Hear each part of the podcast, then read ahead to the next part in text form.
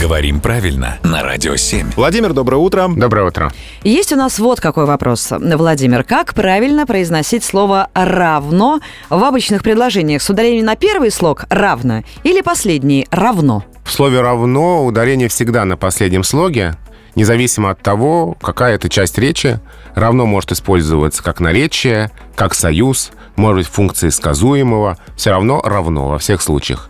И как союз «равно как», «равно как и», «а равно и» и так далее.